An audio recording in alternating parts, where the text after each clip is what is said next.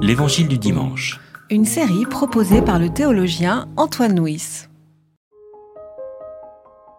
N'aie pas peur, petit troupeau, car il a plu à votre Père de vous donner le royaume. Vendez vos biens et donnez-les par des actes de compassion. Faites-vous des bourses qui ne s'usent pas, un trésor inépuisable dans les cieux, là où aucun voleur n'approche et où aucune mythe ne ronge. Car là où est votre trésor, là aussi sera votre cœur. Tenez-vous prêts, la ceinture au rein et les lampes allumées. Vous aussi soyez semblables à ces hommes qui attendent que leur maître revienne des noces, afin de lui rouvrir sitôt qu'il arrivera et frappera. Heureux ces esclaves que le maître à son arrivée trouvera en train de veiller. Amen, je vous le dis. Il se mettra à son tour en tenue de travail, il les installera à table et il viendra les servir. Qu'il arrive à la deuxième ou à la troisième veille, s'il les trouve ainsi, heureux sont-ils. Sachez-le bien, si le maître de maison savait à quelle heure le voleur doit venir, il ne laisserait pas fracturer sa maison. Vous aussi soyez prêts, car le Fils de l'homme viendra à l'heure que vous ne pensez pas.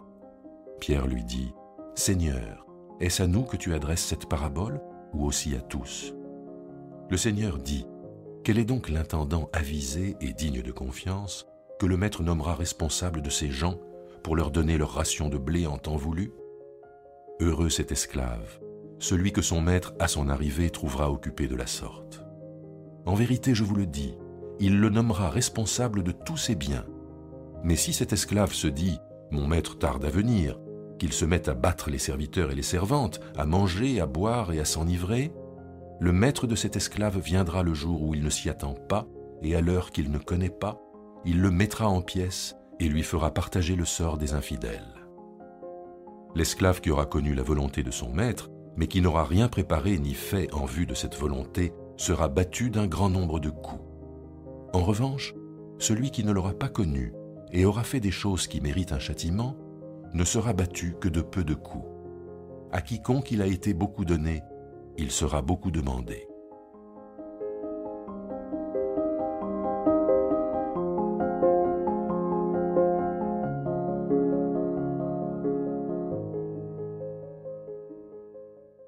Dimanche dernier, nous avons médité la parabole du riche déraisonnable qui euh, était insensé dans son rapport à l'argent.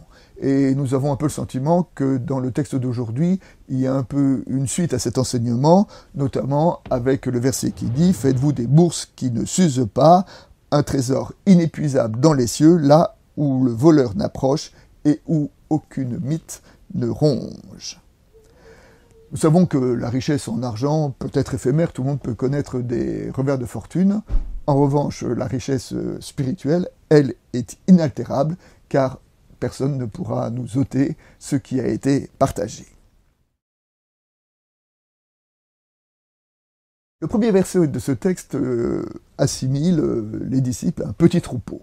N'aie crainte, petit troupeau, car il a plu à votre Père de vous donner le royaume. Et nous nous souvenons que cet évangile, l'évangile s'adresse à une église qui est encore très, très minoritaire. Ce sont quelques hommes, quelques femmes qui ont été bouleversés par l'évangile, mais qui vivent dans un monde hostile, aussi bien dans un environnement religieux, dans un environnement politique hostile, et qui peut assez facilement se reconnaître dans cette image du petit troupeau. Mais Jésus leur dit, euh, vous êtes qu'un tout petit troupeau, mais vous êtes habités d'une espérance invincible. Ensuite, Jésus demande à ses disciples de se tenir prêts, d'avoir les ceintures au rein, la lampe allumée. C'est-à-dire que Jésus demande à ses disciples d'être, j'allais dire, d'être des combattants de, l'évangile, d'être des, vrais disciples au sens d'hommes et de femmes qui sont, qui sont envoyés. Et que dans ce texte-là, la foi, ce n'est pas simplement une sorte de béatitude spirituelle, de pouvoir profiter euh, des biens euh, d'espérance que nous avons dans l'évangile. Non, non. La foi, c'est être euh, équipé. La foi, c'est un combat, un combat pour porter, partager l'espérance de l'Évangile dans un monde hostile.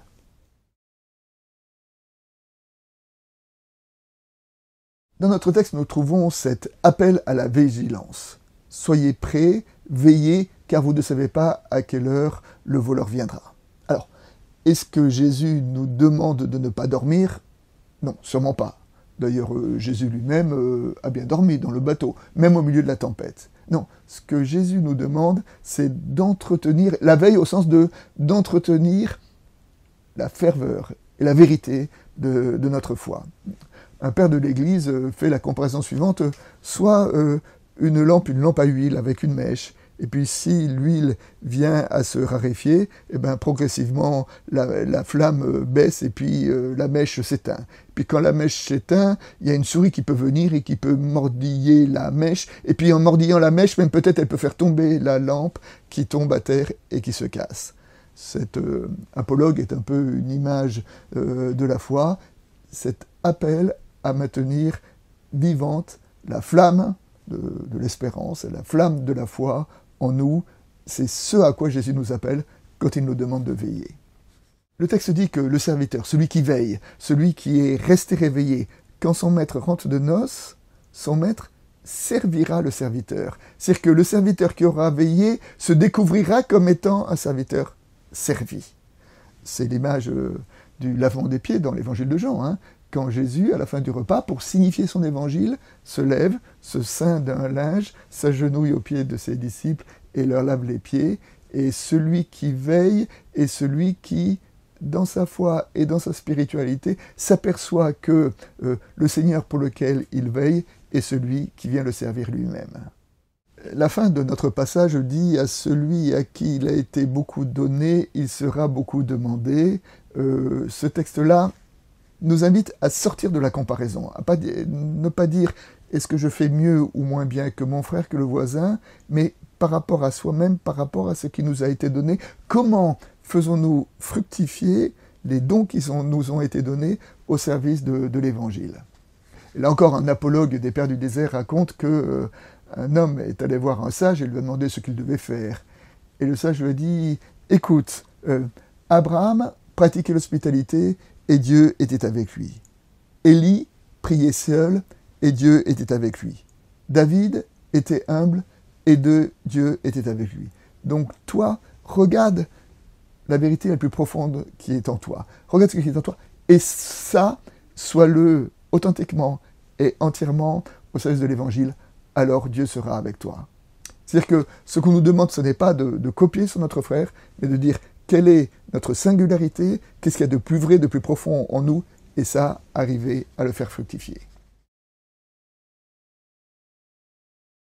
Comme euh, illustration euh, par rapport au verset des bourses qui ne s'usent pas, alors c'est l'histoire euh, d'un roi qui avait un ministre des Finances juif et qui réussissait bien et qui de ce fait-là a suscité des, jalousies. Et il y a des propos antisémites qui ont commencé à circuler à son sujet. Des conseillers ont susurré à l'oreille du roi que, que le, ministre profitait de, son, de sa place de ministre pour s'enrichir personnellement.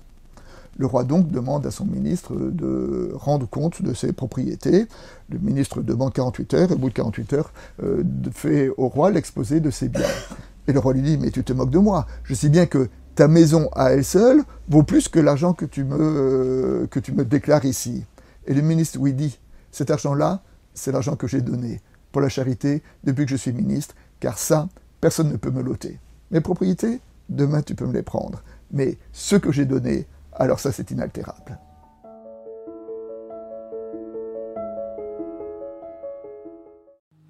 C'était l'Évangile du dimanche une série de regards protestants. Enregistrée par Antoine Nuis. Voix off, Dominique Fano-Renaudin.